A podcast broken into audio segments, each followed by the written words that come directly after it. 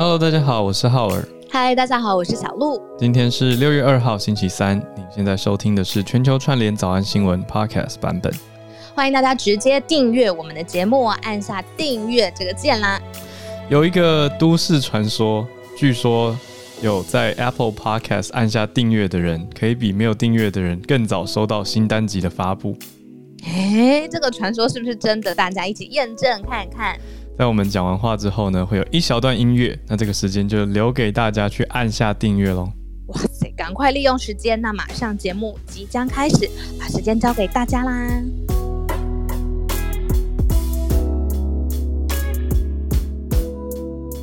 欢迎来到全球串联早安新闻之六人行特别版本。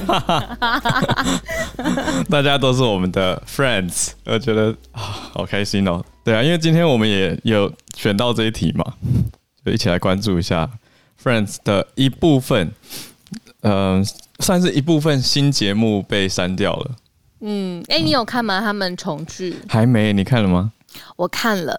你要我，你要我先剧透一点点我的心得吗？好，只可以讲一点点，一点点。我觉得有一位演员，他的那个牙齿、嗯、变化很大、啊呃，有一点喜感。嗯，好意外哦，你可以注意一下。既然是牙齿。对，然后我很喜欢他们六个人啦。我我感觉你应该也很喜欢，就是他们之前每一季嘛。是啊。那他们重新回来，有很多呃呃细节可以看，我觉得你会喜欢。但我猜，嗯、但我猜，嗯，你最后会回来跟我说，你还是喜欢原来的。他们隔这么久再重聚，这次叫做什么 Friends Reunion，对不对？就是对，算是特别节目吧。我看了预告啦，还看了一些片花。嗯看起来就不是，当然他们有有一起去试着好像 re reenacted，就是重演一、嗯、一些过去的片段，可是就觉得就是不一样啊。嗯，对我真的不太一样，我有一点细微的，哎，蛮巨大的。可是，好这样让我非常好奇。对对对，有啦。可是看过的朋友很多都很感动哎。嗯，有有，我有看到很多人，或者说哭啊，或者是哦，要重新再去看追那个二十年前的第一季第一集什么的。我还在犹豫 要不要看，因为没有我的犹豫点很怪，我犹豫点是因为我的 HBO 刚到期，我就想说我要再续一期嘛，因为根本看不完。太多东西可以看了，我觉得我们现在要有，我们现在现在这个时代的受众或者是消费者，你说观众好了，观众或听众，我觉得哦太幸福了，就是有很多东西可以看，对啊，所以我我好啦，我应该会啦，应该会看哦，真的是看不完，很累耶，大家为什么都有办法看这么多剧，很强。然后听说你昨天唱歌。我不想，我太害羞了。我有唱一点点，大概十秒吧。因为你唱歌很好听啊，然后我们大家都就是我自己也都觉得唱歌是是就好耳的，所以我实在是不敢，你知道，就十秒钟简简短简短怎么简短怎么 简短简短带又要被大家记下来了。好，呃，我不会啦，不要这样说啦。什么什么唱歌是我的？我觉得我们不是要一起出早安新闻的 EP 吗？哎，大胖学长在吗？大胖，他没有那么早起床哦。好，然后我昨天还想说，因为我实在是太激赏，就是五月天阿信他愿意，就是呃把他的什么版权释出啊，然后很愿意激励医护人员呢、啊。嗯、今天我看到蔡依林，她也呃跟茄子蛋也有一首释出了，叫做《流浪莲》哦、呃，也是出了，应该是浪流连吧？浪流连啦，浪流连。Sorry，没事。Sorry，我刚刚开。没有，我觉得让大家用欢笑展开一天，很棒。呃、小鹿用心良苦，对，然后也是猪，然后我就想说，嗯，那这些。大明星如果有一个狭小的切口是可以很亲民的，嗯、我就希望我们可以感动。嗯，阿信主唱大大可以帮我们写词，然后就有人立刻写讯息给我说：“你知道他创作歌曲也很强吗？你怎么可以？”我 我心里就想说：“ 拜托，如果要他，我是要花多少力气才可以说服他愿意考虑帮我们写曲啊？” 无论如何，他愿意的几率很大，因为他有追踪，你没有追踪。讲第五十次。好啦好啦，你唱歌很好听啊！你在我们二月的时候，梁静茹不是跑到我们早安新闻的休闲房间，然后你就唱了《勇气》给她听。我觉得很棒。我觉得太害羞了，在梁静茹面前唱《勇气》，到底在干嘛？不用这样说，我觉得凡事都有可能。真的很多事情，以前觉得很不可思议的，后来都会发生。所以我觉得保持一个正面乐观的态度，积极的、勇敢的活下去。好，我们用轻松的话题展开今天哦。今天天气我觉得开始又转热了，昨天很凉爽。那来看一下几个国际上面蛮重要的题目啊，特别是跟我们很邻近的对岸有祭出新的法规，从昨天开始其实就有引发很热烈的讨论。那我们看了一下各方的想法以后，今天决定来跟大家。讨论中国开放第三胎啊，也有人讲三胎化这个政策是为了对抗人口高龄化的趋势变化。那人口当然跟一个国家的经济有很大的关系，所以可以来讨论一下。因为从一胎化到第二胎到现在第三胎，一路上有什么样的变化？如果这边有自己是家里第二胎的，也可以上来。有这么年轻的听众吗？好，那我们接下来会谈到美国。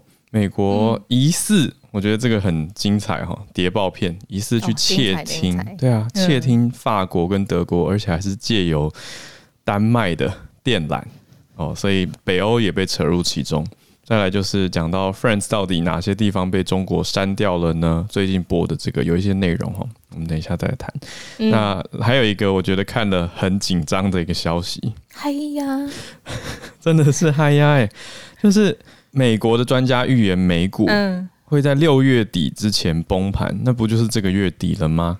那我们就有邀请到一位台湾的专家哦，我们来好奇一下，说，诶，平常都有在关注股市的专业人士怎么来看美国专家的这个说法？那我们大家要怎么样来应对，跟怎么样用正确的知识跟想法观念来应对这样子的一个预言，才不会太过的恐慌？毕竟现在恐慌的事情已经太多了。对，不需要再多一件让自己很担心，然后又忧虑的事情，因为感觉起来美国疫苗啊、工作啊，然后各方面，呃，不知道经济水平各方面是不是都在已经比之前疫情最糟糕的情况好很多了。嗯，那为什么会崩盘呢？待会来听听看专家他怎么想。吼，对啊，好，那我们先从中国的第三胎，也有人讲三胎化，有人讲三孩政策，孩子的孩。哦对，来因应人口的高龄化，这个是在前两天召开而且公布的。因为讲到说中国近来人口高龄化的程度加深很高嘛，所以他们要实施的层级是从各级的党委还有政府去加强规划，来政策协调落实三孩生育政策。所以是说可以生到第三胎了，是不是？没错，一对夫妻可以生育三个子女的政策还有配套。相关的措施现在要 寄出来。等一下，他哦，他规定可以生到三个，但四个就不行。不行啊！哦，就像之前是规定一胎化嘛，就只能一胎。那有些区域如果要生的话，要额外的负担，或者是私下动用关系跟金钱，再想办法从别的地方来让自己家有第二个小孩。所以那就我觉得后来长大过程里面，大家就会发现，哎，谁谁谁竟然有兄弟姐妹？那背后代表的就是一种经济实力，对，或者是弄得来，不是弄弄得来，对，就是各种弄得来，对啊，关系也打好了，有方法啊，家里有矿之类的这种 说法，这是一个趣味的说法，大家不用太认真。好，对啊，我后来听到蛮有趣的，有人生活聊天会说，哦，他们家应该蛮有矿的，就是把它当一个形容词。嗯、对，所以我自己遇到对岸的朋友的时候，他们就会听到我讲，我有一个老弟是魔术师，他们就会说啊，你有弟弟啊，啊很不适应，就是会听到说有家里有第二胎，哦，真的哦，真的会这样，会啊，因为他们都是一胎啊，从小到大就是家里的小霸王、嗯、长大的，就是说哦，有哥哥姐姐弟弟妹妹是怎么样，他们的相似经验就是啊、呃，表表兄弟姐妹跟堂兄弟姐妹啊，嗯，对，所以这个当然会影响很多，因为。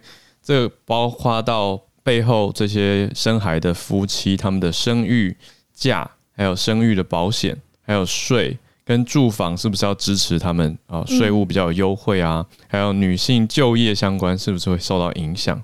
这些都会影响很大，因为代表一个女性她呃在职涯当中不止一次啊会有产假了，会有生育假的这些需求，然后照顾小孩，小孩越多，照顾跟教养起来的负担也会变化，所以这些都是接下来大家要去关注的。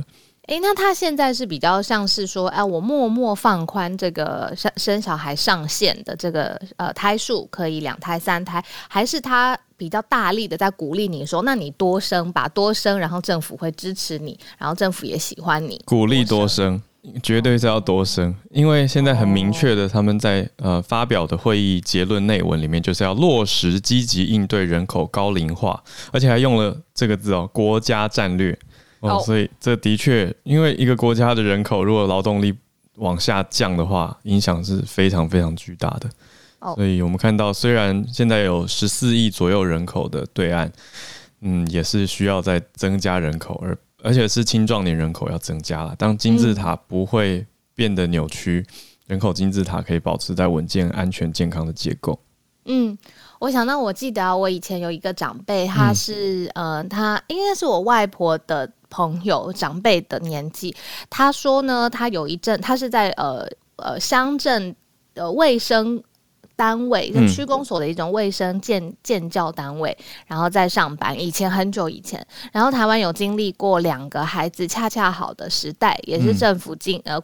规划，然后我是鼓励大家可以生两个。嗯，那他他说他有一阵子啊，他的工作就是要免费提供呃新婚夫妇保险套。然后呢，后来就是在对建建教的那种卫生单位，嗯、但是后来政府在推动为呃两个孩子恰恰好的时候呢，他们就不给大家保险套了，就是希望大家回家多生一点。我真的记得他有跟我讲过这个方面，我就觉得哇，这真的给不给保险套是一个国家政策落实的严肃议题，是还蛮可爱的啊。就像我阿妈整天都一直跟我说不要避孕。就是我阿妈很希望 我可以生孩子，好，但我我内心还是觉得，嗯，先先不要。对，我就觉得老一辈的做法跟观念啦，还有新的时代的做法跟观念，还有大家手边可以动用到的工具啊、取得的资源等等，一直都在变化，所以这是一个很有趣的可以讨论的现象跟议题。好。那这一题呢，被我们聊得好轻松。对啊，人家明明是一个这个人口未来十年预测图，我们不可以是老人化比例逐渐增加，劳动力逐渐减少，然后就被我们聊成这样。对啊，不过也的确，这种政策寄出来之后，后续很多都是要在观望的啊，也不是第一时间我们就能够做很长足的分析，对吧？不过第二题呢，我们跟大家讲美国疑似窃听哦，这一题就有更多资讯可以跟大家分享了，而且是丹麦的广播公司报道的哦，因为丹麦是被指控说被美国利用啊、呃，或者是合作的单位嘛，现在还在调查当中，到底丹麦是知情还是不知情，所以丹麦的广播公司。跳出来开枪说，美国国家安全局 NSA 就是 National Security Agency，利用跟丹麦的外国情报单位合作，来监控邻国。这边讲的是德国跟法国等国的资深官员，包含德国总理梅克梅克尔。哎呦，对啊，这个就很大了。这个丹麦广播广播公司说是丹麦的国防部情报局，在二零一五年，所以已经几年之前的事情。去针对了 NSA 在双方合作关系里面扮演的角色来做调查，结果发现呢，有九名不具名的人士啊提出了这些的证据来指证莉莉，讲说美国利用丹麦来监控欧洲其他国家。丹麦大家不知道知不知道，是很多国家的海底网络电缆的一个关键枢纽。那这些电缆是通往瑞典、挪威、德国、荷兰跟英国这些国家。地理位置不难想象嘛，对啊，所以美国到底细节如何呢？华盛顿方面的国安啊、他们叫做国安局，对，国安局 NSA 是没有立刻的回应。那另外，美国的国家情报总监办公室是拒绝回应。那丹麦的国、哦、拒绝也有事，我觉得对，两两边都没回。那丹麦方呢？丹麦的国防情报局发言人也拒绝评论。嗯，所以这非常的。奇妙。那对对这个奇妙的间谍片呢，我继续追，就看到说，呃，现在是法国跟德国的领袖跳出来了，嗯、他们现在这两天跳出来呼吁说，要美国跟丹麦提出说明，因为他们就是不说话嘛。所以，而且是法国总统马克宏跟德国总理梅克尔说出来的哦，他们要求美国跟丹麦，最高领导人直接讲。就是你偷听到我什么？你要说，怎么会说呢？梅克尔说：“你偷听了什么？” 踹共，大概就是这个概念。那怎么会说呢？对啊，啊，他是针对呃，应该是不是每个国家有针对几个很重要的高层机密的人去窃听他们吧？那上到总理，嗯、然后可能是对外的情报单位，或者是国防部长这种。没错，高阶资深官员。嗯，对啊，哎、欸，可是窃听到总理真的是很难想象，哎，一个国家最高领袖，可能日常作息，不管是大的事情或者是私人的事情，都被其他国家了若指掌。这个在国家情报等级是非常高的，所以目前实在是看到美国国安局不说话，情报办公室不说话，嗯、丹麦国防部不说话。实在让人很期待，他们赶快说话，说点什么。对，对，说话也比较好。而且我觉得哇，那丹麦的记者跟新闻圈，因为我听起来这个是丹麦的广播公司他自己爆出来的嘛。嗯，那我觉得他们这个底气跟勇气有够硬哎、欸，他们很敢哎、欸，这个就是直接呃，也也是开枪对自己的政府开枪，也对美国。老大哥开枪嘛？但是我内心一个很国际外交的算计，会觉得丹麦这样子赶快先喊出来，才有办法先发制人啊。如果是由其他国家来爆出来的话，丹麦就变成说很可疑是跟美国联手的。但 你懂我意思吗？哦、就是自己跳出来先讲，有种自清的感觉。嗯嗯嗯，哦哦哦。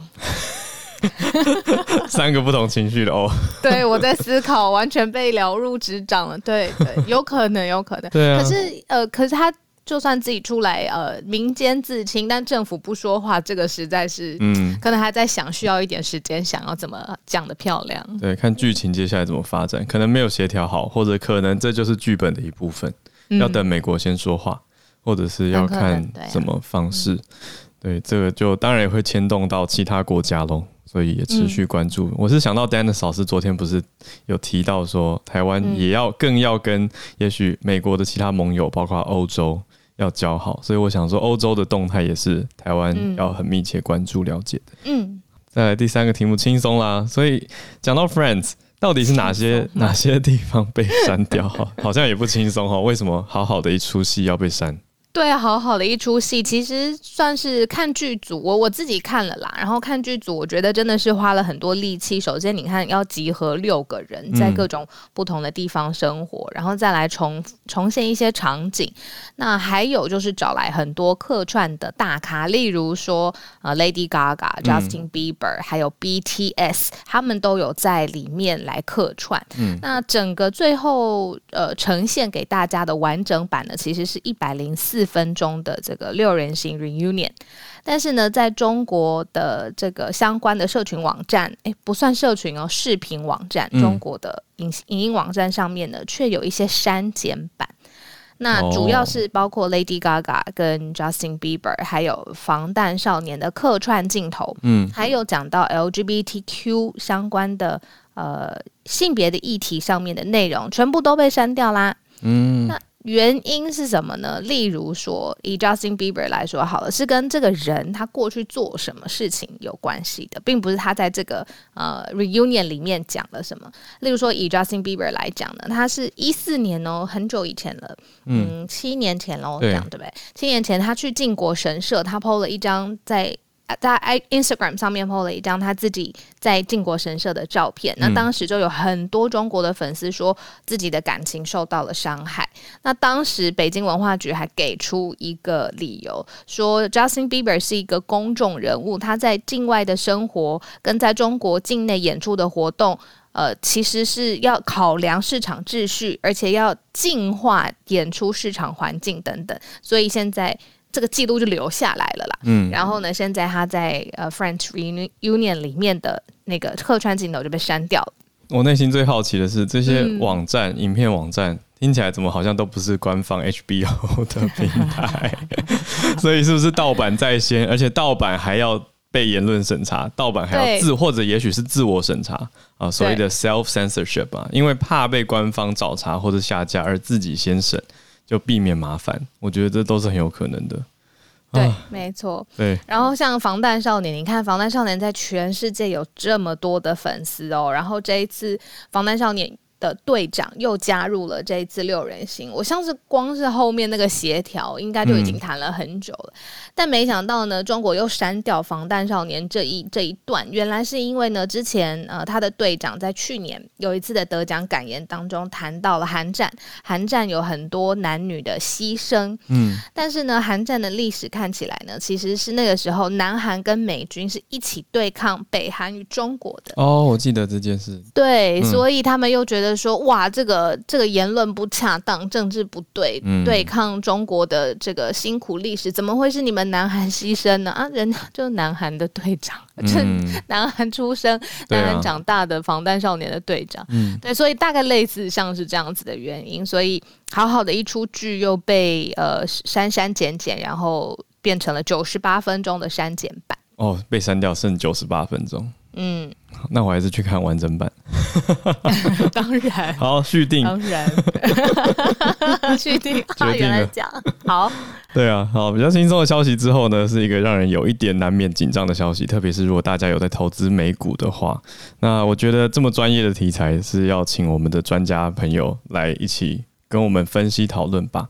好，就先跟大家分享一下这个消息是怎么回事哈。美国一位叫做 Harry S. Dent。Junior，他全名啊，简称就是 Harry Dent 啦，就是哈利·丹特这位经济学家，也是财经的畅销书的作者呢。他预言说，六月底之前会发生很恐怖的股灾，会崩盘。他说，A huge collapse is coming，而且他说，This this thing will be hell。他用了“地狱”这个字，诶，而且他还说，现在市场是一九二九年到现在最有风险的市场，It's the riskiest market since nineteen twenty nine。这不免都让人非常非常的紧张，那我们就来了解一下这个消息，也想听听看专家的说法，所以我们邀请到国泰世华财富管理理财咨询团队的徐宏明 Jackie。嗨，Jackie，早安。哎，好，早安，小鹿早安。早。Jackie 早。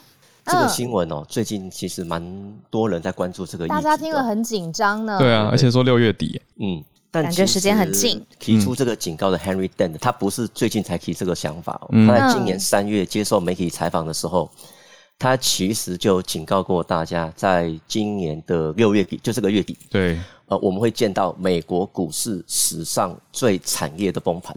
嗯，那只是说在上个月底，他再一次接受媒体采访的时候，他又提了这样的论点。他这次的讲法是，他没有改口，对，没有改口。他这次讲法是更更激进的。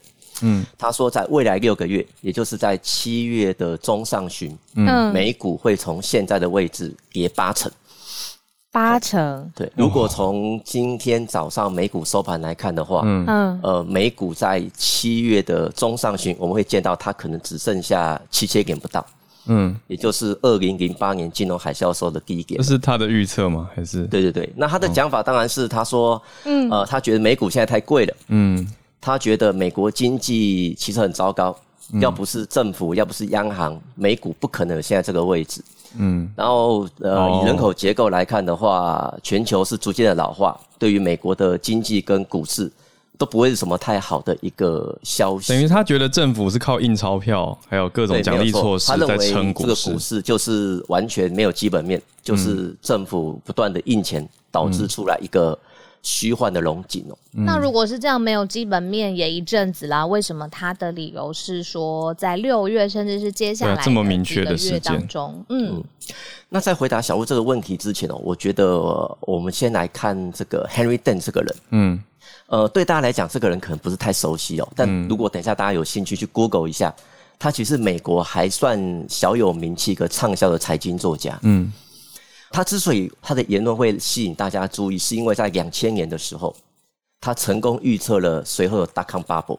然后在二零一六年，当大部分的舆论都认为希拉蕊应该会入主白宫，成为呃之后的美国总统，他当时提出，呃，因为美国的民粹主义是比较盛行的，嗯，川普就会逆转胜，哦，所以就是因为他这两个哦，预测成功了，对，嗯、所以大家可能对于他最近这样的言论稍微就会有一些关注哦，嗯，嗯，但其实 Henry Dent 提出这么激进的言论，他不是第一次哦，嗯，在二零零五年的时候，当时的全球股票市场也是处在一个比较往上的荣景，嗯，当时他出了一本书啊。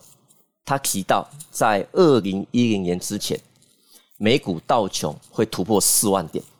哦，然后科技股呢会从二零零一年的低点，嗯嗯，到二零零九年会涨十倍，会到两万。哎、欸，他都很敢提这种大预测。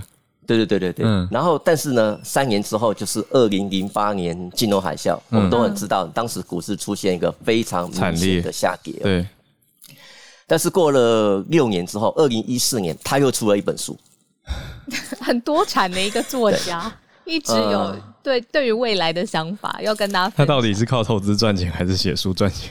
对不起，对，他在二零一四年的时候，他当时的说法跟现在差不多。他说，欧美股市在未来一段时间会给六十五个百分点。嗯，每次都预言的很重。对对对，然后他说，他就有提到台湾，他说。哦，在美股比较跌的时候，台湾恐怕也会遭受很明显的重创，然后中国会出现国内的动乱，那黄金会跌八成。结果有应验吗？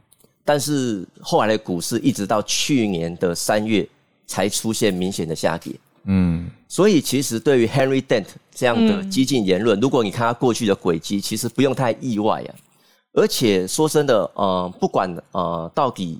Henry Dent 讲的是对还是不对？我觉得在目前股市比较高的位置，未来的一段时间，大家看到报章媒体很多的专家学者提出未来股市会崩盘的言论一定会越来越多，嗯，而且说法一定会越来越耸动哦，嗯，我举个例子哦，假设我今天告诉大家说，嗯，未来三个月台股会跌十趴，大家可能会觉得哦，那代表未来三个月台股好像会会有一些风险，我把它放在心里。可是你相对起来好像也不会觉得太恐慌，对一个讯息，嗯，就过去了。但是我如果今天告诉大家，未来三个月台股会跌一万点，也就是从现在这个位置跌六成。那如果说今天 Clubhouse 有一个呃媒体，他听到了，嗯、他今天就把它写起来，把这个写起来，他今天写说全球串联点点台股未来三个月。崩跌一万点，应该不会是我们两个说的。专家说，Jackie 你怎么看啊？你觉得真的会这样吗？我相信应该很多人搞不好会去点今天晚上稍晚的 Podcast，嗯，那 Podcast 可能它的名字就会进到前二十名、前十名。也就是说，哦，点阅率。现在媒体的生态，嗯，你今天不用这么耸动的语言，嗯，用这么耸动的标题，嗯。在这么多资讯的过程当中，你大概很难得到太瞩目的一个目光，哦，能见度的问题。哦，对。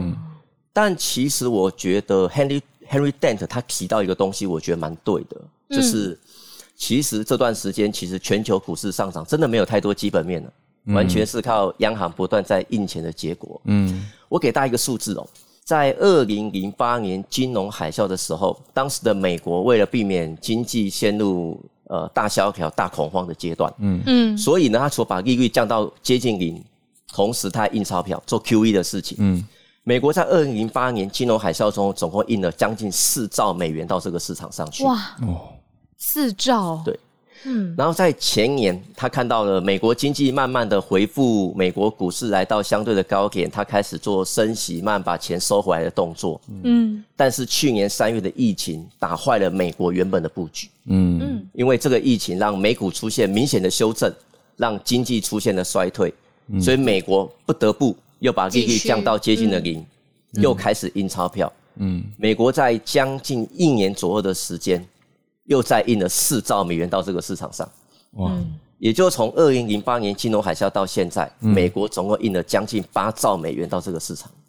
那重点不是美国在印而已，嗯，欧洲在印，日本在印，英国在印，全世界主要央行都在印钱，嗯。所以我们几几乎乎可以说，现在这个时间点应该是人类有史以来钱最多的一个。这样讲就听起来很有趣，就是说数字上大家手上可以。处理的金钱还蛮高的，因为各国央行都试出了很多的，就是印钞票嘛，可以这样说。对，没有错。嗯、所以说，对很多的民众来讲，他现在手上有非常多的现金，他会面临到一个困扰。嗯，钱到底要放在哪里啊？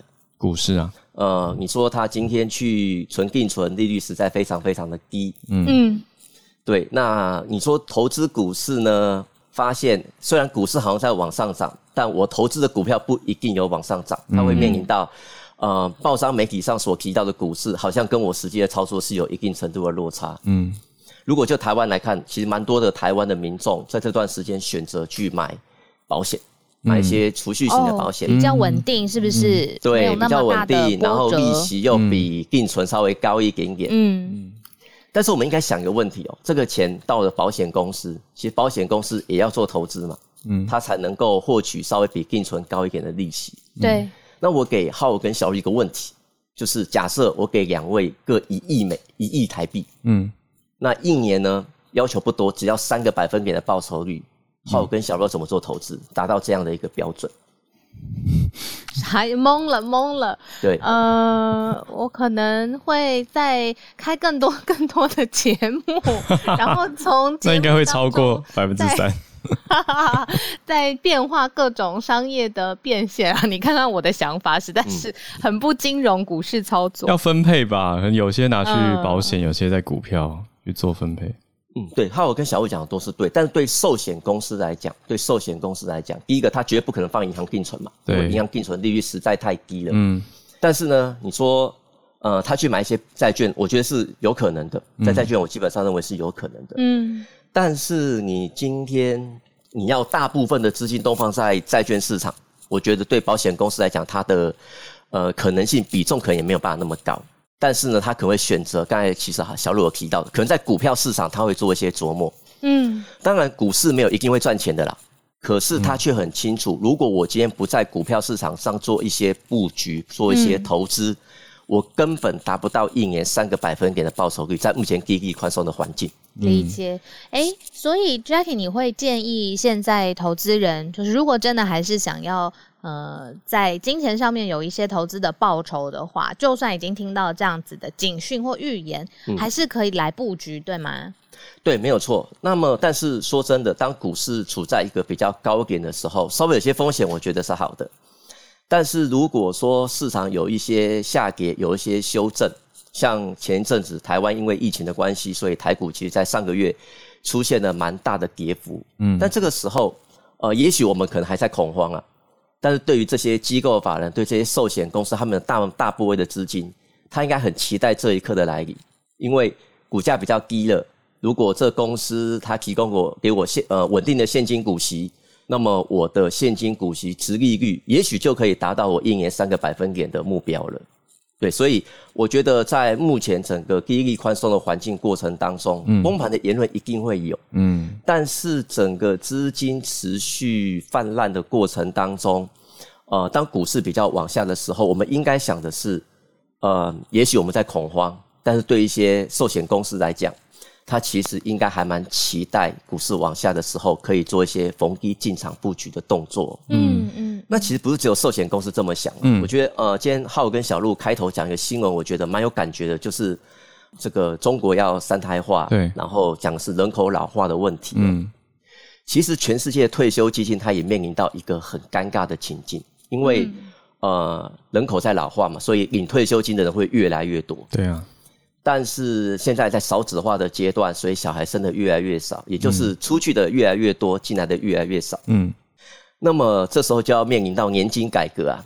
那全世界都有这个问题，其实台湾也会有。但是只要遇到年金改革、改革这么敏感的议题，嗯，就很容易出现抗争的事件。嗯，那这时候有个声音出来了，嗯，啊，不要改革了，你只要把这个退休金哦，想办法呢赚取高一点的报酬率，就没有问题了啊。嗯，但其实说起来简单，做起来其实还蛮难的。嗯，那这个时候对退休基金的操盘人来讲，他也会想在股市比较往下的时候去做一些布局。嗯，那么我可以赚取高一些的报酬率。哦，就是对于其实机构法人或者是比较大型的操盘手来说，他其实会看准的是这个时机点，然后他们也会在这个时机点来做相对的动作。没有错，所以为什么在过去这一年，嗯、应该说过去这几年，我们看到股市好像一步要往下了，类似这种崩盘的言论很多，嗯，但是股市好像都能够化险为夷，再创新高。理解，其实跟这些机构法人，不管寿险公司、退休基金，他们有一个我们称为被迫投资的压力啊。嗯，是有非常直接的关系的。哦，理解。还有，我觉得真的很重要，就是有像呃 Jackie 这种，他是来自呃国泰世华的专业的理财团队，然后里面带来很多分析，然后也有各种形象啊、专业的知识等等。如果可以这样子常常聊，可能在股票里面投资行为里面就可以比较安心。嗯，我觉得很重要，就是要有专家跟专业的团队帮忙评估整体的局势，而且不只是当地市场，也要看到国际。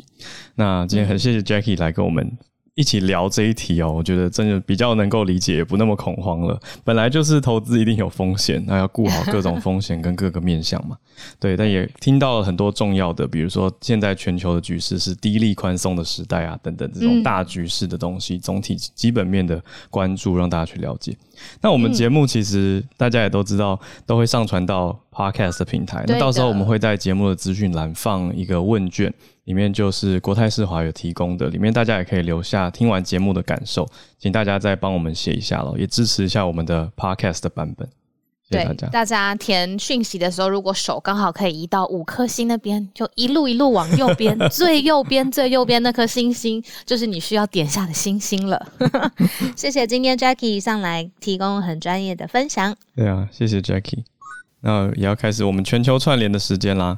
哎，我们慢慢邀请大家上来，可以改一下我们的 bio 头贴，然后嗯、呃，把这个相片的这个地方呢，也可以放上这个嗯文章的截图。嗯，我们首先是早安新闻志玲姐姐月光河 Sue。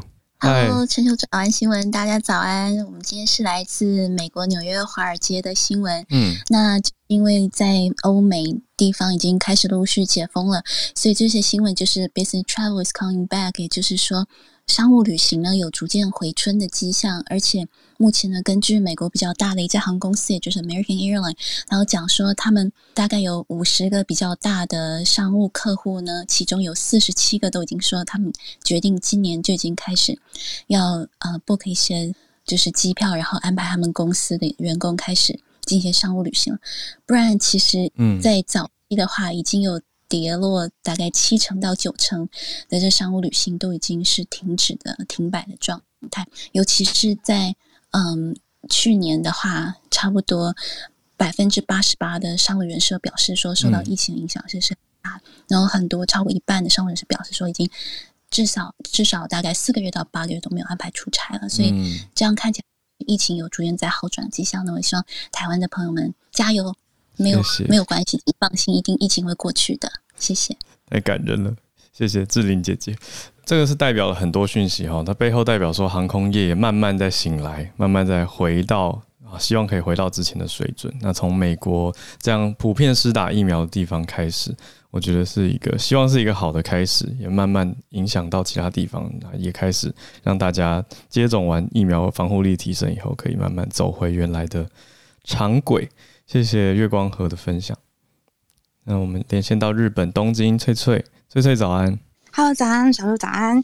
那呃，我今天想要分享的是，嗯、，NHK 的消息。他说，就是日本的在野党自民党，他提出建议说，希望因为。嗯，简单讲，就是因为现在中国对台湾的这种武力侵犯或是一些经济上的压力，其实是日益增加的。所以他们觉得，就是如果说今天台湾发生战争的话，那这些在台湾的日本人应该要如何的避难，这些都是应该是目前政府需要去开始去讨论的话题。嗯，那嗯。在这当中呢，他说，就是如果说日本对台湾侵占的话，势必对日本的安全保障就是是有造成很大的影响，所以他也觉得，就是说日本跟台湾之间的关系必须要强化，例如说我们双方政府的幕僚或者是一些政府官员应该要多多加强一些交流的机会，还有包括像最近那个肺炎的那个。疫苗，就是日本就是有打算要给我们嘛。那另外还有就是像是再生能源技术的交流，嗯。另外还有一个更重要的是，他们也主张说，嗯、呃，日本为应应该为了保护日本的国家利益及安全，日本应该要主导让台湾加入 WHO 或是那个 ICAO，就是那个呃航空的那个国际组织。嗯、对，组织对，他就是宣嗯、呃，就是告诉政府说，你们应该要做这些事情来保障，就是因为保障台湾的安全，就可以保障日本的安全。好，这是我的分享，嗯、谢谢。谢谢翠翠。诶你你怎么看啊？翠翠，你报道完分享完以后，因为自民党就我所知，其实一直是很强调经济控制，它是一个社会民主主义的这种党，所以这样子的政党跟台湾，因为它走的是一种保守。呃，应该说，对，他一直都是保守派，啊、所以其实，因为我不是这边方面的专家，嗯、但我觉得，就是既然连保守派，应该说是他们也发现台湾的重要，嗯、应该也就是说，怎么讲？因为在这波疫情之下，台湾的地位的确是让世界被看见。嗯、然后我觉得有一点点政党操作啦，因为其实日本整体对台湾的印象是好。的，嗯，对，所以也许他们这是一个，因为现在日本的内阁其实整个印象是非常差的，民调很差嘛，嗯，所以他们如果说在这个时间点打出，哎，我们要一起守护台湾的话，哦、也许在民调上对他们来讲是有利的，对，嗯，可以理解。但是要更深的话，就是可能要看其他专家有没有是是是。对啊，我觉得蛮合理的，因为刚刚听到你分享，会觉得，哎，突然。大报纸大报这一条，而且那么详细的讲说，对啊，台湾如何啊，中国如何，就觉得嗯，会不会是一个台湾牌啊？也许在他们的政治上有相关的连结。好，谢谢翠翠。那我们连线到美国，Kevin，税务专家。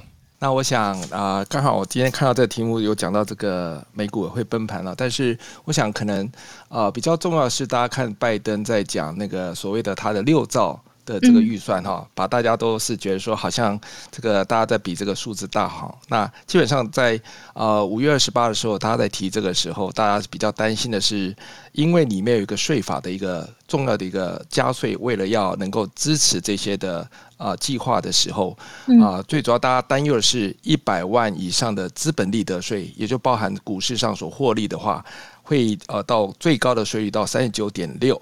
嗯、那再加上所谓的呃类似健呃健保的二代税的概念哦，基本上再加那个三点八，其实会把资本利得税从现在最高的二十三点八直接跳升到四十三点四，这基本上是连班，也就是说基本上加了差不多十九点六，快二十 percent。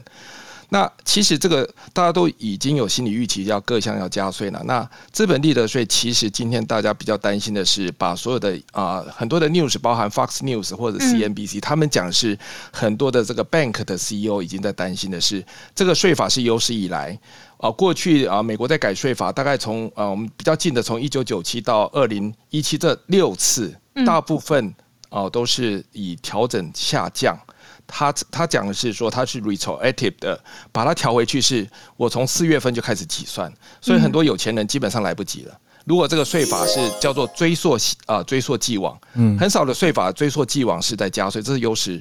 啊，加税是第一次，在近六次时候是加税追溯既往，也就是说我现在做任何计划都没有用了，回归啦，就回归叫做啊矫正回归 的类似概念，就是说你今天做任何事情，你如果四月以前都已经卖股票，你赚一大堆钱的时候，你已经上税了。如果税法通过的话，所以说这是以前都是减税，如果减税大家比较不会觉得那么有心理负担，就是说哦，我本来就要缴那么多税，后来要减税，我是这个计呃受。受利益的，大家都会比较接受这样的修正。但是四月份调回去，今天已经是六月一号了，结果表示啊、呃，这个将近一个月以前的事情，全部都要呃。都要这个校正回归的时候，大家会觉得这个是其实我们比较担心的是，现在基建这么大的这个开销，跟好像美国在开一个车子，但是印很多钞票在过独木桥的时候，嗯，大家比较担心的其实不是只有股市而已，是说会不会好像在开车过独木桥，突然这个车子拜登的这台车子会不会突然摔倒的时候呢？那这个呃连锁反应的这个呃是不是一个不可收拾的一个呃预期？那也就是说，为什么这么多的预言？再出来再讲，所以我们比较关注的是这个问题，这样子。谢谢 Kevin。哇，我从 很很很少可以听到，就是尤其是美国税务律师针对现在的法规啊，还有、嗯、呃，之前 Kevin 常常分享的是虚拟货币的世界的最新的做法。那谢谢 Kevin，今天也针对我们刚才分享的讯息有了一些新的解读。对，税务会计师，对，对好，我们谢谢 Kevin，再连线到呃戏谷 James。James 都带来很多科技消息，对，嗯，科技方面的消息。现在讲的是亚马逊是吗？Hello，啊，今天想分享一下呃，亚马逊两则新闻啊。第一则是这个亚马逊呃，今天很有趣的改了他们的服务条款，就是把它改成说呃，不用经过这所谓的 arbitration，就是这个呃仲裁庭的这个这个过程，就可以直接来告亚马逊。然后在这个部分呢，其实科技大厂通常都会呃比较喜欢这个他们的顾客用。仲裁庭来来做这个申诉，因为呢，在历史上来说对他们比较有利，像像是费用方面呢、啊，或是说可不可以用这种集体诉讼的模式来告这种大公司的方面，其实都对大大厂比较有利的啊。嗯、所以说他做这个改变呢，其实用 Wall Street Journal 他们有报道，就是其实是因为说有七万五千的这个 Echo，就是他们这个语音服务的使用者呢，呃，去告他们的用这个仲裁庭的方式，这么多说。没错，没错。然后可能这个费用呢，就是累积了很多。现在就觉得说，呃，是如果经过法院啊、呃，可能会比较值得，就是比较没那么贵。对，其实还蛮有趣的。然后呃，可能可以呃，法律的呃，跟法律比较熟悉的朋友，可能可以来解释一下。嗯、我本人是科技行业的，所以我不是很清楚，就是。嗯在法律上有什么呃不同的 implication？嗯，不过还蛮蛮有趣的一个新闻。嗯，James 太太谦虚了，他说他是科技行业，他是科技行业里面做 AI 跟 machine learning 的专家，所以 太谦虚。然后我记得你上次呃上次分享 Google I/O 的也是你吗？还是其他？对对对，我应该没有记错。所以谢谢你在科技方面，因为我昨天才在跟浩尔聊说，哇，我们是不是可以？试试看，来开一个科技小单元，下次再多跟 James 有一些互动，听听你的分享，谢谢。好，最后一位邀请来分享串联的是来自加拿大的朋友，然后讨论疫苗。嗯，我今天来发就是这个分享的就是今天六月一号啊，加拿大那个国国家免疫咨询协会哈，就是专门在制定那个疫苗的。那个建议小组哈，那建议就是加拿大的政府哈，那可以混打啊，可以疫苗混打。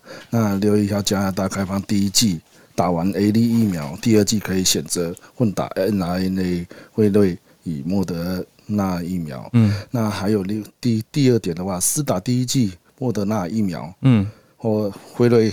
疫苗也可以，第二剂也可以混打哦。哦，所以说这个是，这是可能孔医师比较知道，就是说可能是世界先例啊。嗯，就好像不是，因为我有关注到英国之前，或者说孔医师分享的啦。我忘记是我先看到媒体资讯，还是孔医师先讲，就是英国已经。就是他，对他莫德纳就是本来是可以打第一季打莫德纳，第二季打打辉瑞。对，这可能是这可能是之前没有。没有经历过的，那可能这这个方面也是造成加拿大很大的、哦、对对对很大的讨论。对对对，你讲的第二点，这个是的确，就是 mRNA 疫苗也可以混打，这点是应该是首例。最主要就是说，因为供应链啊，这个是 Moderna 现在也是在加拿大缺货，就是它供给量是是蛮缺的，就是说本来要供给两百两百万剂每个礼拜，可是它到货量五十万剂而已。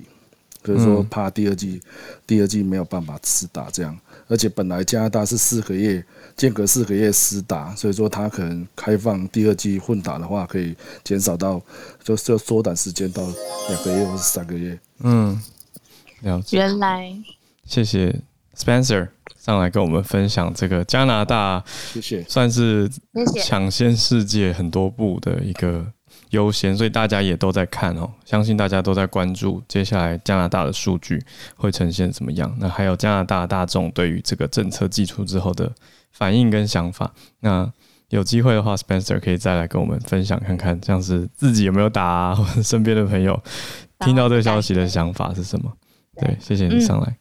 好，刚好也过渡到呃疫苗相关的疫情相关的整理，那我们就邀请孔医师。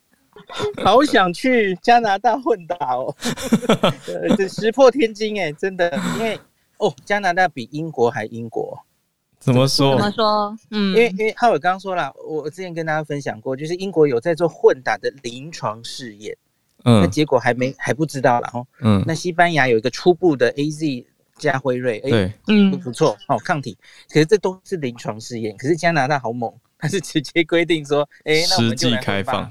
刚讲的很对啦，就是 AZ 的人之后可以选莫德纳或辉瑞，嗯，然后第二点就是莫德纳或辉瑞的人也可以第二剂用莫德纳辉瑞混打，哎，嗯，那其实就是可能供货有问题嘛，吼，可能有些地方你第一季打了莫德纳，这个第后来莫德纳没没货了，用辉瑞取代，大概这样。换言之，这不是因为数据太少了，所以大家也没什么把握，所以它不是最理想的安排。可是现在加拿大愿意让大家做这样子的。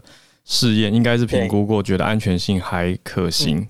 嗯，这应该不是试验，它是政策了。对了，它 不是试验。这个疫苗委员会，它其实加拿大很妙哦，他们这样做建议之后，其实加拿大的各省各省还会自己做决定，他们不一定会全部都一样的做法这样子。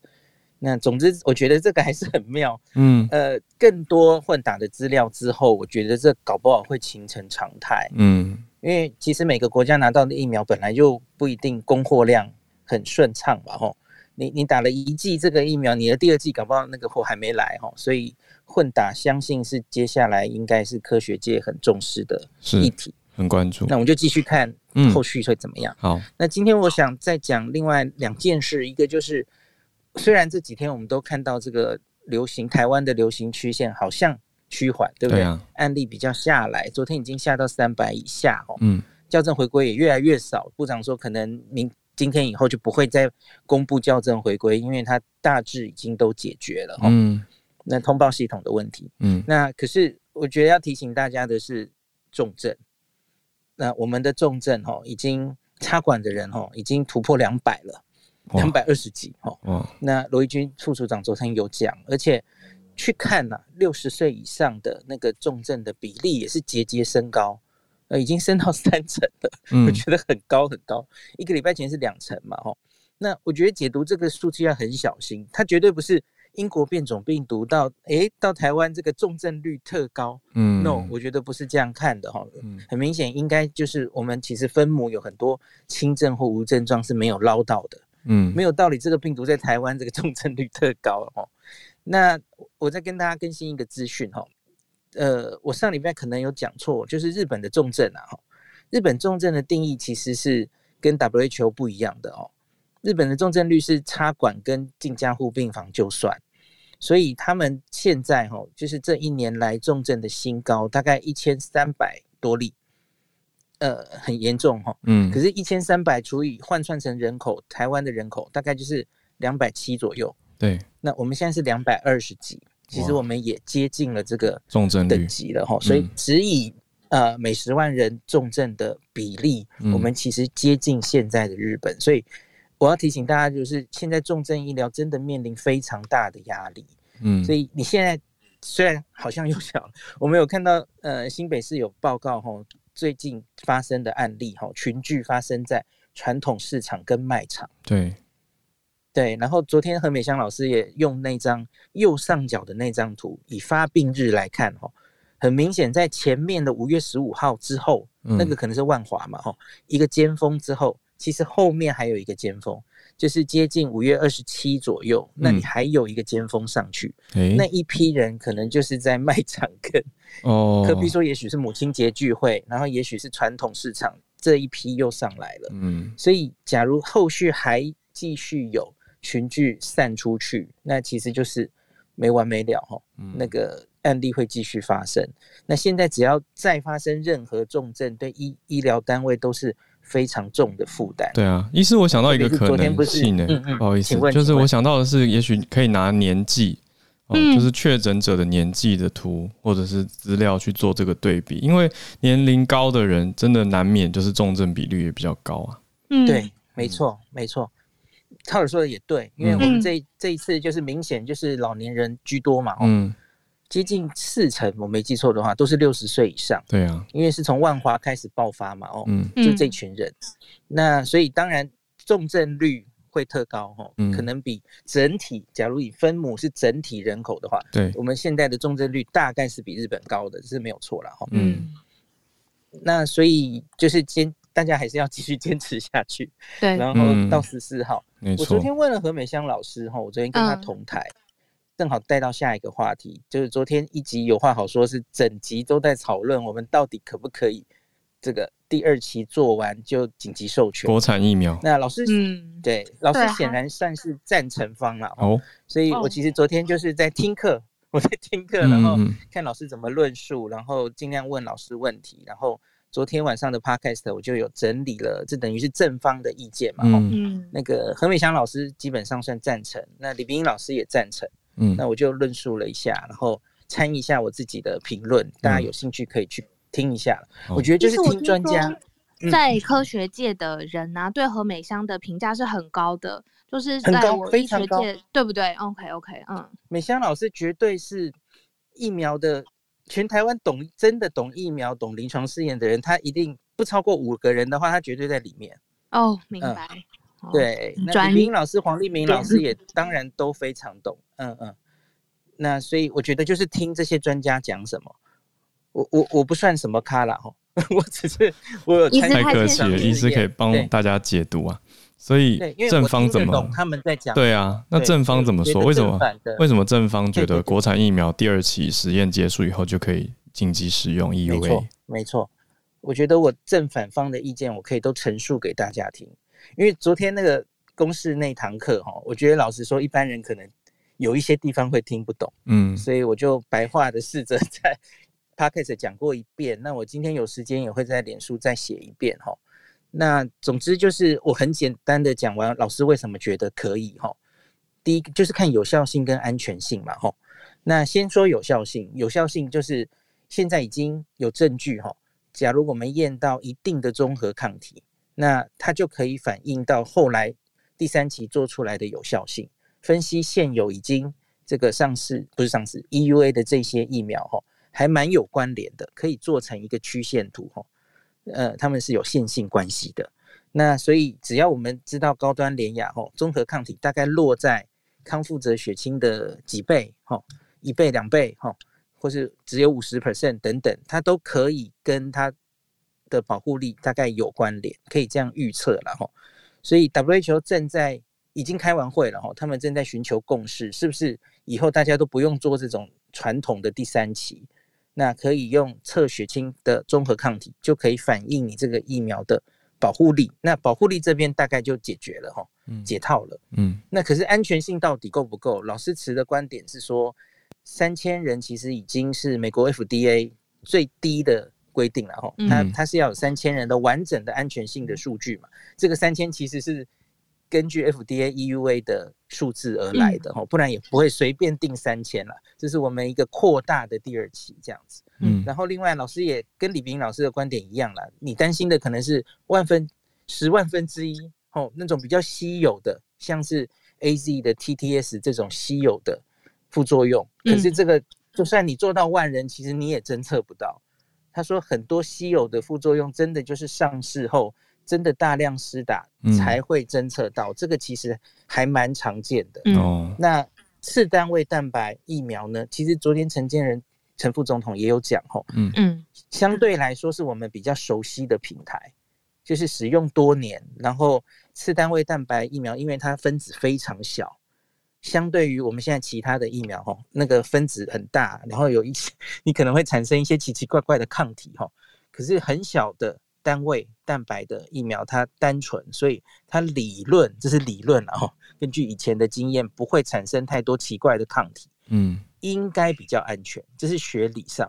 所以他觉得看到三千人应该是够的，所以我就呈现正方的观点给大家 参考。那大家可以继续听听看。嗯、那我也会继续整理一些反方的担心给大家一起讨论，这样子。嗯，谢谢孔医师。对啊，我觉得真的真的有一点难，就大家需要一些时间消化一下。而且听到次单位蛋白会怕怕的，就觉得而且会想要一直理解，说是我到底理解的跟别人理解的，我有没有读错，对有没有跟别人理解的一样，这样子蛮、嗯、难的，真的。所以我期待孔医师今天的文字整理，我们可以再复习，跟大家再、嗯、再看一看。好，会有更多资讯的查找跟梳理。所以，孔医师辛苦了。孔医师今天行程其实满档，等一下就要今天要从十点录到九点，这样还有时间整理文章，还推不到，推不掉，所以我要在那个。来宾发言的时候抓空档来写写点书，辛苦了，辛苦了，谢谢孔医师。是专业跟观众之间的桥梁，哎，这个是跟专业也更重一样重要，因为我们才可以理解那个到底是什么意思啊，不然一般的人听哇，整个是会。脑中冒出超多纠结的符号，因为太多 专业背景知识，比如说光是刚讲到次单位蛋白，那背后代表的意义是什么？那要怎么去理解跟怎么去解读它，就会有很大的先辈知识的需求。所以辛苦孔医师当做大家的桥梁，期待疫苗。主持人信聪就说：“哎、欸，讲到大家，哎、欸。”好难哦，然后听不懂，呃，最后就不会吵了，这样子。哎、欸，也是个解法，是吗？是吗？没有，我觉得大家这几天的，大家的趋势现在变成说，好像只要自己去查了一篇文献就变专家，然后就可以写一篇文，很恐怖哎。哦，我觉得社群上有这种倾向。疫苗临床试验很可怕，我觉得不行。对我都我都点点，然后就看孔医师还有各位专家学者老师怎么解读，然后慢慢学习。我觉得慢新闻的精神。分享给大家。好，那再来延续。因为我这星期学到，就是疫苗真的超级难呢、欸。嗯、你不论是一开始去设计这个机制，然后到时候到呃开始投到人体上面做实验，然后到解读数据，然后到跟法规全部结合在一起，嗯、是一个很大很大很大的工程。真的，碰了多少个很大？这这原本就是我在台大想要走一辈子的事业，后来我逃走了，所以 还算有点了解这样子。哇，然后现在我们要再加。上国际政治跟国际外交，疫苗变得更难。Dennis 老师。孔医师真的很辛苦，我昨天很认真，他听他听他的解读，我非常的清楚。嗯、我不是疫苗专家，但是我们是做民调的，所以我今天刚刚 po 了一个文章，是我们最新的这个关于疫苗。我先很快的说，关于疫苗呢，我们没办法给专像孔医师的专业的部分，但是我们可以从台湾社会怎么看待疫苗相关的讯息。政治大学选研中心选举研究中心今天公布了一个最新的一个民调的数据，这个民调数据是针对各种的疫苗，民众的观感如何？当然，我们不是从专不是从疫苗专业这么专精的角度，但是可以从民众从什么样的资讯取得之后，他们对于各种疫苗的态度可以看得出来。确实，为什么我们现在有一些纷争？简单的数据来说呢，我们可以看到，基本上超过百分之八十三的台湾民众，根据这次的调查，超过百分之八十三的民众是不能接受中国疫中国疫苗的。所以，其实这个没有什么好争论的。中国的两款疫苗，事实上在台湾是不就是基本上大家不愿意接受。我用一个这个品牌形象不理想来形容，基本。上不有一些人，有一些朋友可能会觉得有疫苗就好，我们赶快把它引进。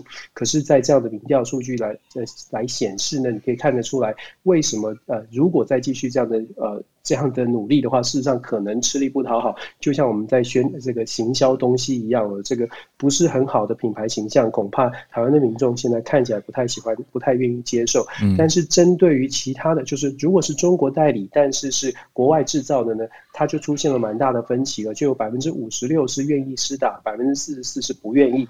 你可以看得出来为什么有争议。有些人就什么上海复兴啦，争议就在这里，因为民意对于所谓的疫苗的来源。呃，由这个疫苗的来源，只要是不是中国的，它就它就出现了比较可以接受的部分。可是同样的，我们可以看得出来，关键在这样的一个所谓的上海复兴，就这样说吧，上海复兴代理的疫苗呢，民众的反反应可能是比较负面的，关键不在于这个疫苗，而是在经手经手的单位哦。所以其实不信任的不是疫苗，是经手单位。嗯。所以如果要避免台湾社会有这么多的分歧呢，从民调的数据看起来，好像我们应该就是避尽量的避免这些有争议的，而去选择我们现在大家比较可以接受的。那为什么会出现国产的二期或者是外国的疫苗比较好，或者是赶快取得呢？这个跟民调当中问的问题，你现在想不想施打疫苗也有关系。超过百分之七十七的民众认为，我现在就想打疫苗。嗯，因为想打疫苗，可是打不到疫苗，才会出现。为什么国产的二期安不安全，可不可以打，或者是要不要赶快去买，才会出现这样的问题哦。所以，我们说，从民调的数字，数字本身不会说话，可是我们如果理性的解读，大概就可以理解为什么现在的台湾社会出现了一些有点浮动的情况。但是，我们理性解读之后呢，希望大家可以沉沉住气。给政治人物一点时间，我一样要说团结哦。给政治人物一点时间，我们沉住气继续看。我们希望大家都可以打到疫苗，希望可以赶快的进来。这是从不同的角度，我不敢 不敢说是专业，但是从不同的角度来解读现在的疫苗的状况。希望大家一起呃都可以平平安健康，然后我们都可以去呃拿到拿到我们想要的疫苗。那这是今天的一个民调的数据。我很快的说，今天呃。你们选的这个话题真的很很重要，中国的三胎化跟美国的。丹麦我都觉得很有趣，很很简单的说中国的三胎化。我先说中国三胎化真的是中国的国安危机，原因是因为中国我们都知道它并不是一个民主的社会，所以当所谓的世界工厂它的劳动力可可显然可见未来的劳动力可能会下降的时候，就会影响到它世界工厂的这个呃生产的能力，影响了世界工厂的生产能力，基本上它就会影响中国的整体的经济的发展，这是第一个危机所在。第二个危机呢，是中国大陆它的社会结构，它是由政府供爱党爱国嘛，政府必须要提供完整的社会福利。当然，老年化的社会，政府的呃社会福利的负担就会变重。当你在人口的金字塔、人口结构结构当中，中间层也就是年轻世代减少的时候，你可以想象社会的压力就变大，政府的财政压力就会变大。在此同时呢，党是不是还能够兼顾到大家的社会福利，就会变成一个很大的问号。劳动力不足，还能不能够有这样的经济发展？这也就是为什么中国的呃，为什么要推动三胎化？为什么要鼓励生产，而不是在节育哦？因为如果人口不足，事实上中国未来的这个整个的经济发展跟劳动的。呃，劳工劳动人口就会出现缺口。从这个角度来看，它真的是一个国安危机。因为我们知道，中国大陆的政府当内部有问题的时候，它就必须要诉诸于外部，它必须要找外部的因素来满足国内的这种愤怒的民民情。那什么样的外部因素最可以让民众快速的凝聚民意呢？从过去的经验看起来，抗日、抗韩、抵制日本、抵制韩国，甚至台海的问题。或者是抗美哦，都是中国大陆可以快速的让政治人物、政党凝聚名气的一个呃一个方式。所以为为什么我说中国大陆不止这是呃少子化，或者是中国的这个呃人口问题，是中国的国安问题，也是台湾可能要密切注意的，因为他们要转移的目标，或者是凝聚他们呃国内的名气，他可能会采取的策略之一，有有可能是跟台湾有关、台海的安全有关，这个是我们要密切注意的。那我们在讲今天最有趣的话。题就是丹麦，大家想到丹麦，我不知道有多少有有小朋友的朋友想到丹麦，可能就想到乐高哦，没有想过，呃，制造乐高的国家原来是情报的终点站，中站。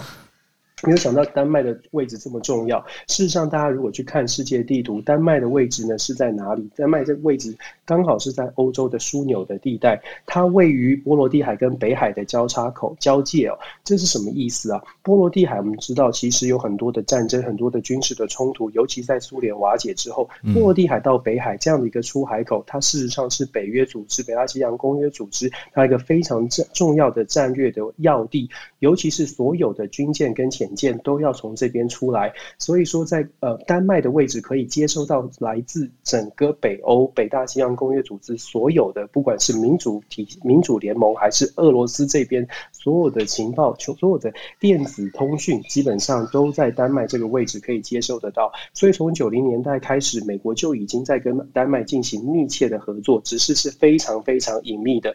在二一二零一三年的时候，当时这个史诺顿他爆发这个所谓 Wiki Wiki Leak 之后呢，才开始被大家发现，原来丹麦跟美国有这么强的连接。二零一三年的时候，当时呃德国就已经发现丹麦这个讯息就泄露出来，然后德国就有强烈的抗议，向奥巴马政府提出抗议说，哦，梅克尔怎么也被你监听了？根据当时露出来的消息，当时奥巴马政府呢是说没有没有，我们我们有这样的合作，但是我们绝对不会监听，或者是以后不会，以后不会这个做针对特定的政治人物做监听，但是其实他说的也非常的含混不清。这一次呃看起来呢，美国也很难有给给予太多明确的答复。为什么呢？因为像现在像这样的一个情报的联盟，它肯定还是持续正在发生当中。美国的 NSA 就是呃 National Security Agency，事实上在全世界的布局，大家可能我不知道大家能不能够想象，它不是一个这个阴谋论或者是一个呃这个故事科幻小说，而是真真实实大家上网都可以查到一些。简单的资讯是，NSA 在全世界在各种领域的领域的布线都有所谓的 surveillance program，有有各种的 program 针对你的电子通讯，针对外国的媒体，譬如说所谓的 magic lantern，呃 lantern 这个 magic lantern 魔术灯灯笼哦，它这个 magic lantern 它就是锁定外国的，像是小鹿 Howard 这种人哦，就是外国的 KOL KOL 哦 in influencer 网络的 influencer 外国的媒体，当你们有。当我们有任何针对美国的发言，可能会危危及美国的国安的时候，事实上，这个 Magic Lantern Program 它就是在监控这些是全球的我所有的媒体跟 influencer 对美国的评论。美国对于外交的事务，而且尤其是情报的事务，它的情报部件是非常广而深的。那丹麦事实上在呃美国的情报圈，把丹麦视为所谓的地下五眼联盟的成员，关键就在于它的位置，而且丹麦的配合度是非常高的。大家可能会怀疑说，那丹麦这个国家，它卖乐高有跟美国有什么关系吗？难道是多卖几组吗？不是的，丹麦跟美国最大的利益所在在于北海的资源。我们呃之前有说过，大家可能很。很少听到的是北海到底有什么资源的，或者是北海北极到底有什么好处？其实美国跟丹麦其实呃在北北极圈的探探勘上面呢，美国愿意跟丹麦合作，对丹麦来说，它就是一个非常好的好处。对于丹麦的国家的资源、国家的利益来说，它未来是有前景，未来是可以。可以有更多的开发机会，是对国家有利的。如果大家记得的话，在二零一九年还是一八年的时候，川普曾经向丹麦的总理要求买格陵兰岛。我不知道大家记不记得，当时丹麦非常生气啊！你怎么可以开口说要买我的格陵兰呢？买我的国土呢？呃，川普当时甚至也很生气的说：“不卖就不卖，对不对？很很火大，很像小孩子哦。”但是当时真的是这样。那当时的总理就是现现在的这个年轻的总理，这个费德里呃德德克。费瑞里克森，所以佛瑞里克森他是四十一岁，非常年轻的最年轻的总理哦。那呃，所以当时丹麦可以看得出来，其实美国跟丹麦之间的关系比大家想象的深。那情报的连接事实上也不断的正在运作当中。现在比较大的麻烦是说，呃。拜登即将在下个星期就要访问欧盟，现在传出这样的消息，由丹麦自己爆出来，传出这样的消息，会不会影响这个美国跟欧盟的关系？当然会，因为法国已经很很不高兴了，说你透过丹麦把周边的国家情报都收集一片一遍哦。但是美国这边很难给出承诺，说以后都不收集。我想，呃，拜登政府可能在到时候在会谈的时候，或许会提到说，也许这样的情报资源会跟欧盟欧盟国家共享共用，毕竟他这个情报其实也。可以收集到俄罗斯，但是实际的情况呢，恐怕他不会公开来告诉大家他们到底是怎么谈的。但是丹麦的这个角色确实是比较蛮挺挺重要的，所以很有趣的一个一个一个观察。这个新闻爆出来之后，呃，我希望大家也稍稍微的了解丹麦，它不只是不只是这个呃，不只是有乐高，其实它真的还挺重要。那同时也让大家知道，其实美国在全球的布线呢，有超过四十几个的 program 正在 run，所以你的 email 你的通讯其实呃，如果美国如果美国真的要要追查的话，它其实是有这个能力的。现在是是呃，只是只是大家可能平常没有注意而已。以上跟大家分享。哇，谢谢 Dennis 老师，我觉得美国很棒啊，怕被追查，不要那么害怕，赶快讲好话。立刻说，你看我们都看 Friends。哎呦。好，谢谢 Dennis 老师的分析，让我们大家对今天选的题目——中国三台化，还有美国、丹麦怎么样去窃听法国、德国，都有了更深度的了解，还跟疫苗做了连接，让大家嗯、呃、对疫苗的感受也可以参照一下、喔、自己的感受跟民调出来的是否符合呢？自己是不是属于那个主流民意，还是自己是少数意见啊？大概知道一下。非常谢谢大家上来分享串联，那。我们今天就时间也差不多了，哦，我我我补充，我昨天在网络上面看到的一句话跟大家分享，他说疫苗应该是一个专业的问题，不应该是一个公关的问题。结合刚才 Dennis 老师讲说，就是呃这种民调上面的调查，还有观感上面，我觉得我们回归知识，然后学习这样子应该比较保险呐。嗯，的确，对啊，所以很重要啦，大家冷静。评估审视哦，慢新闻的精神啊，多去了解跟查找，不要急着跳脚跟大发情绪言论、大爆炸啊，这样大家都已经很紧绷的情绪又会更加的蔓延。好，所以今天很高兴跟大家一起度过了一个转热的早上 的早安时间。那我们明天早上八点再继续串联。谢谢你今天的收听。想要知道更多全球串联，都欢迎你加入 Facebook 社团“全球串联早安新闻”。今天呢，我们在节目当中也邀请了一位国泰世华财富管理的专家，分析财经新闻。他们准备了官网啊，还有 Line 的连接要给大家。他们会在上面定期的发布投资的观点。那国泰世华专业的投资研究团队。也准备了一份问卷，在问卷当中，你也可以告诉我们你刚刚听节目的感受。对，大家方便的话，请帮忙到节目的资讯栏，花个一分钟左右的时间，在线上填写问卷就可以了。非常谢谢你们今天的陪伴哦，谢谢大家，我们明天见，好，拜拜。